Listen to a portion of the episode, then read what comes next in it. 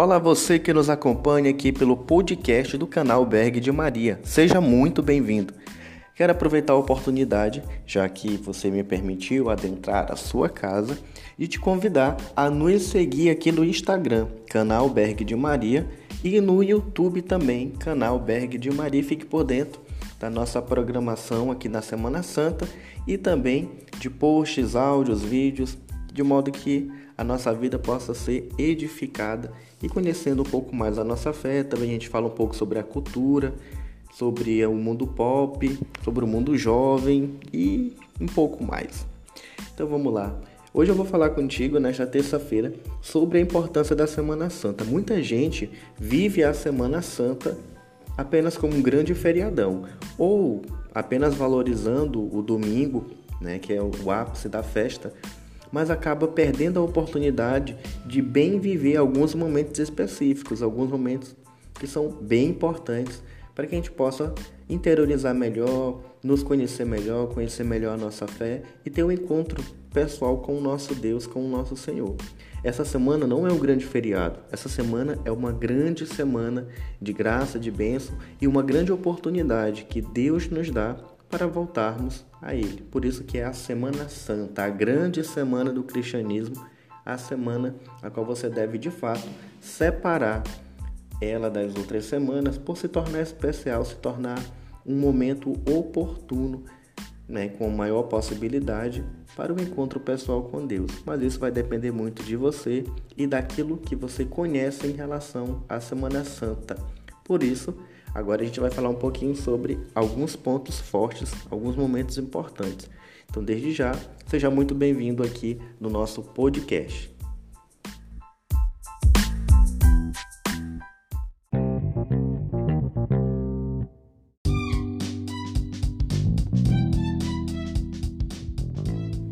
O povo de Deus sempre precisou de símbolos para bem melhor viver a sua fé.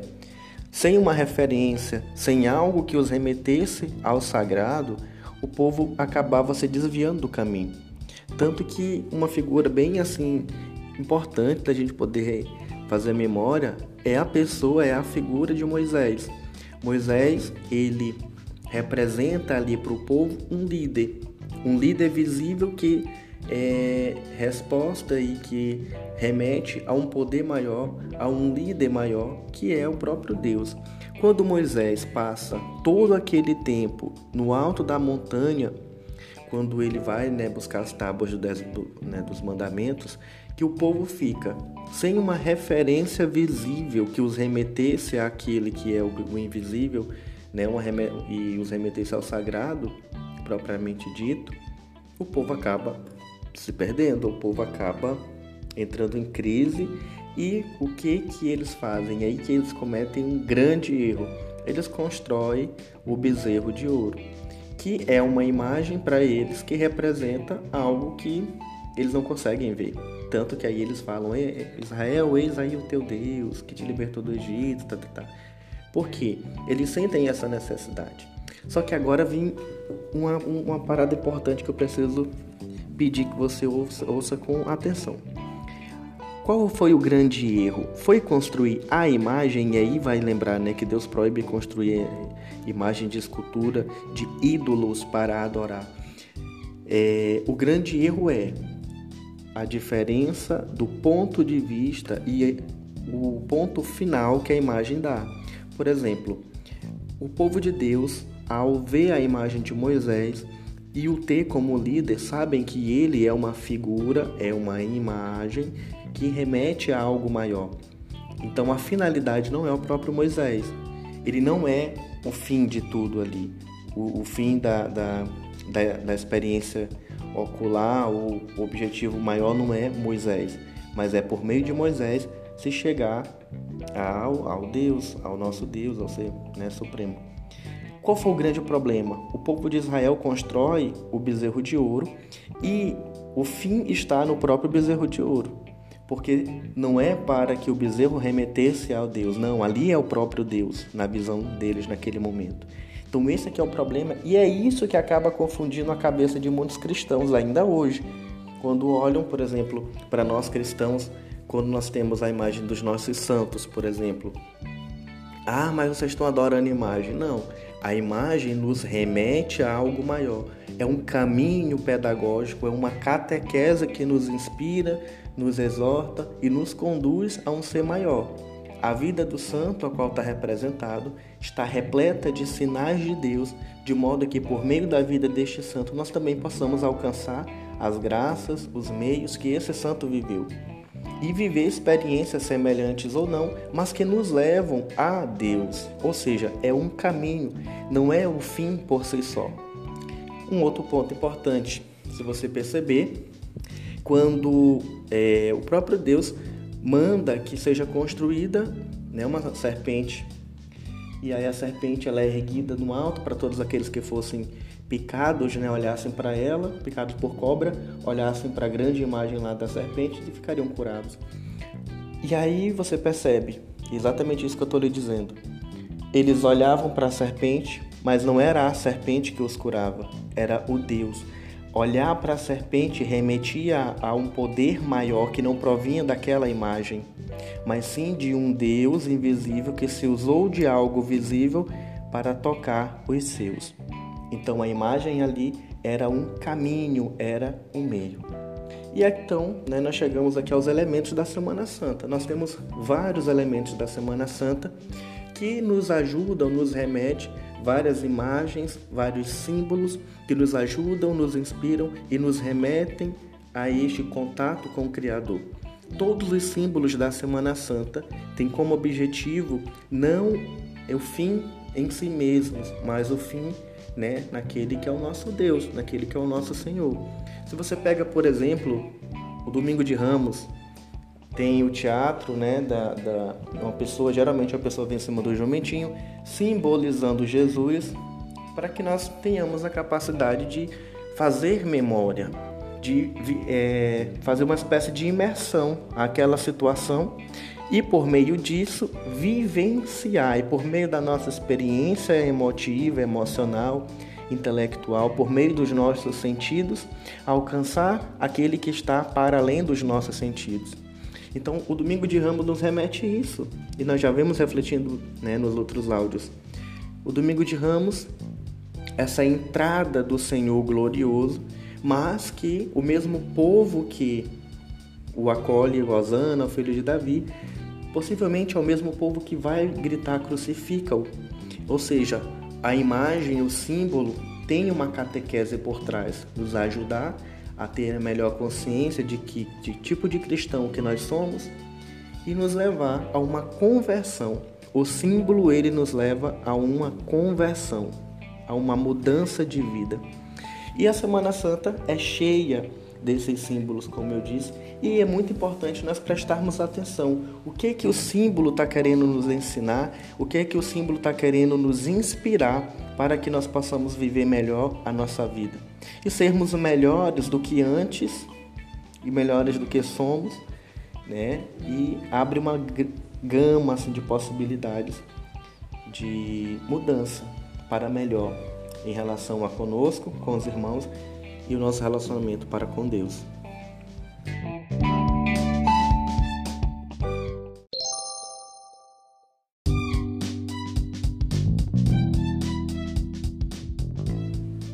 E por falar em dias propícios para a oração, em momentos fortes para a oração, você sabe quais são os principais dias da Semana Santa? Vamos lá. É, primeiro nós começamos com o Domingo de Ramos, que é chamado Domingo da Paixão do Senhor.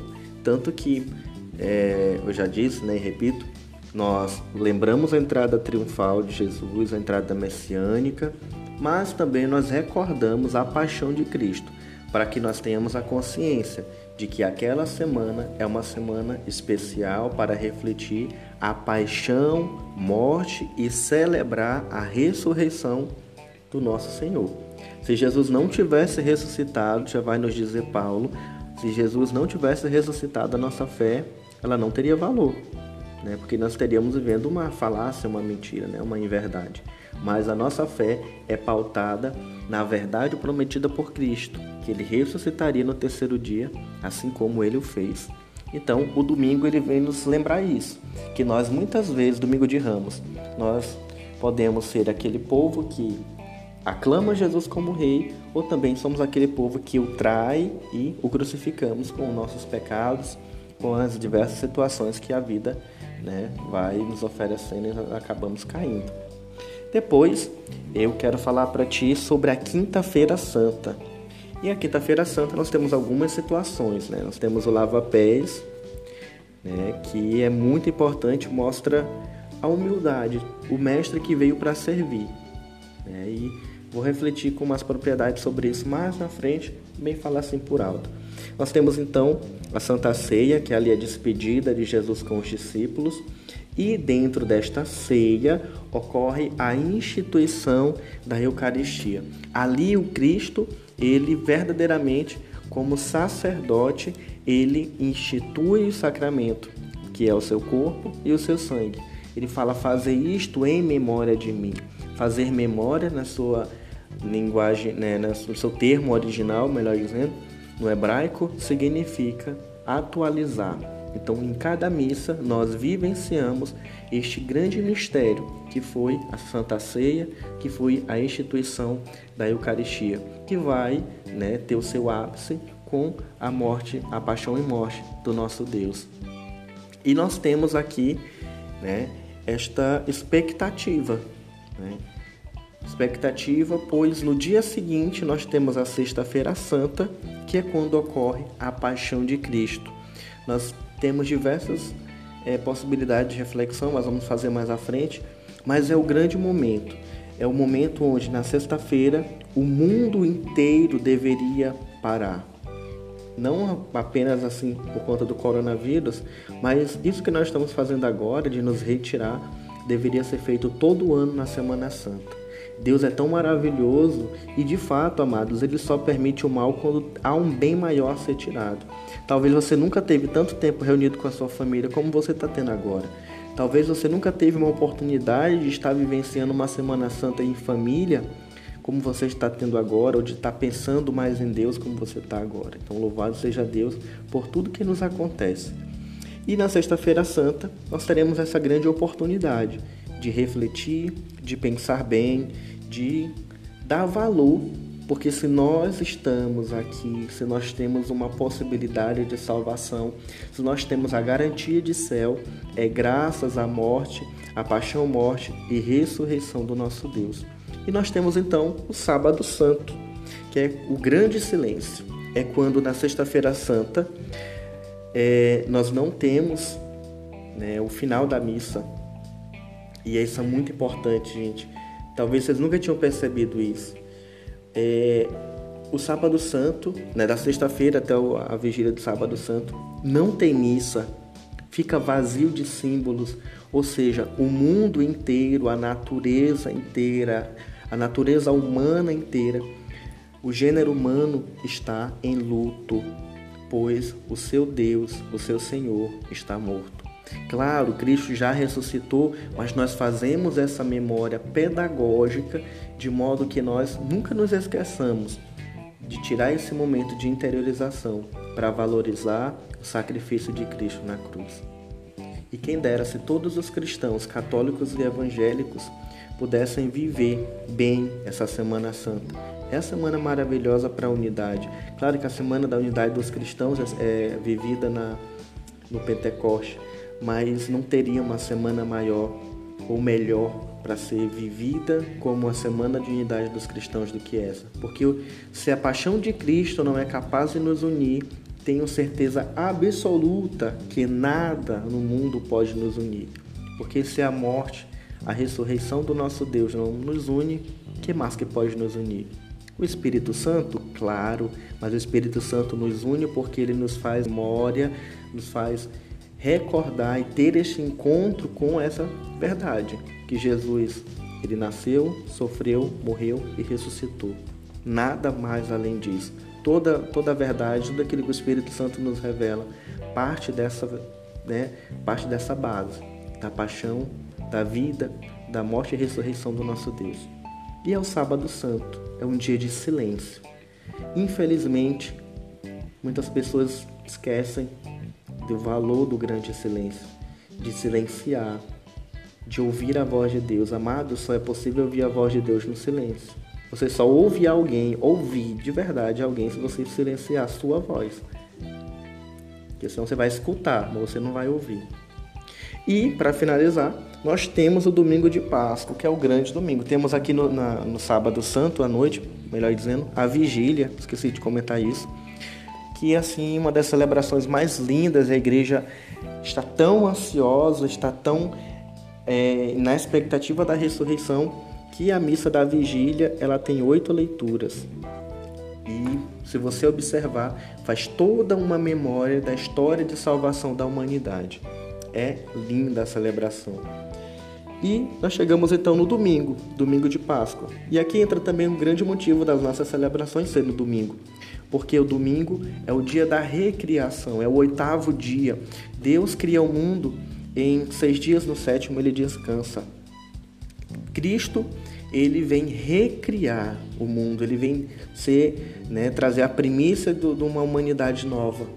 Então, nós podemos entender que o domingo é o dia do Senhor, porque o Senhor ressuscitou no domingo. Ele vem nos abrir, rasgar o véu que nos prendia à antiga tradição e ele vem agora abrir né, as portas do céu para nós. E ressuscita no domingo. É a grande festa da fé. É o oitavo dia. É o dia da ressurreição. É o dia da reconstrução do mundo. Deus é maravilhoso. Louvado seja Deus por essa semana bendita. No Sábado Santo, só dando um spoiler, já que uma adiantada, é a minha leitura favorita. De todas as leituras patrísticas, tem uma outra, claro, que assim me toca, mas acredito que nenhuma me toca mais do que a leitura patrística do Sábado Santo. Eu vou trazer para vocês no sábado. E é algo incrível, incrível. Jesus que desce à mansão dos mortos, ele que vai trazendo a vida, vai libertando do cativeiro da morte, né? Aqueles que vieram antes dele até chegar em Adão. É incrível, gente. Vocês vão. É maravilhoso, vocês vão amar. E para finalizar sobre o domingo, a missa, a Santa Missa dominical, e por isso que a igreja nos ensina que é preceito, porque é o grande dia da missa. Você pode perder a missa a semana toda, mas a missa do domingo é a mais importante, porque foi no domingo que o nosso Deus, o nosso Rei, ressuscitou. Jesus Cristo deu-nos vida por sua morte. E louvado seja Deus pelo seu amor infinito que se manifestou em nós por meio do seu Filho. Que essa semana seja uma semana abençoada, cheia da graça de Deus, e que o Espírito Santo nos ajude, nos inspire a vivermos verdadeiramente essa semana. Agradeço a você que está nos acompanhando nesse podcast. Compartilhe com aqueles que você ama. Um forte abraço, Deus nos abençoe e tchau, tchau.